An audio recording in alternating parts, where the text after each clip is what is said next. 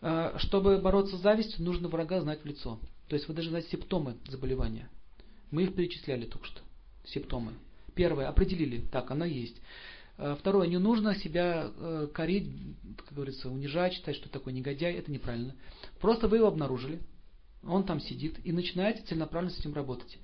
Чтобы избавиться от зависти, нужно понять, что за всеми богатствами других людей стоит их судьба.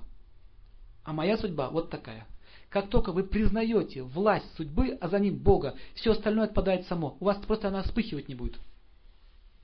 В противном случае вы все время будете претендовать. А я тоже хочу, а чем я хуже? И все время будет вот это чувство, она будет грызть изнутри. Понимаете идею? То есть нужно поменять взгляд на жизнь.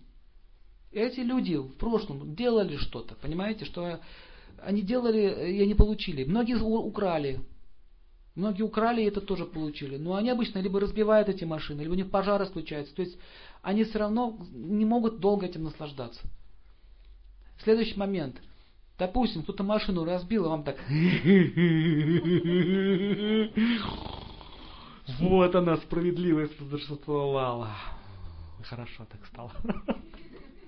Это тоже. Мы не должны радоваться несчастью других. Ровно смотреть на эти вещи. И, и третье, что, и третье, третье, э, третий пункт, который нужно понять. Просто поймите, это все кончится. Все у всех. Все кончится.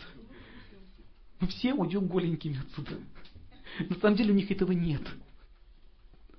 Если бы у них это было, они бы забрали после смерти с собой это все.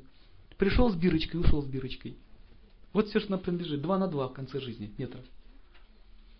Вот и все. Вот и вся борьба с завистью. Понять эти вещи.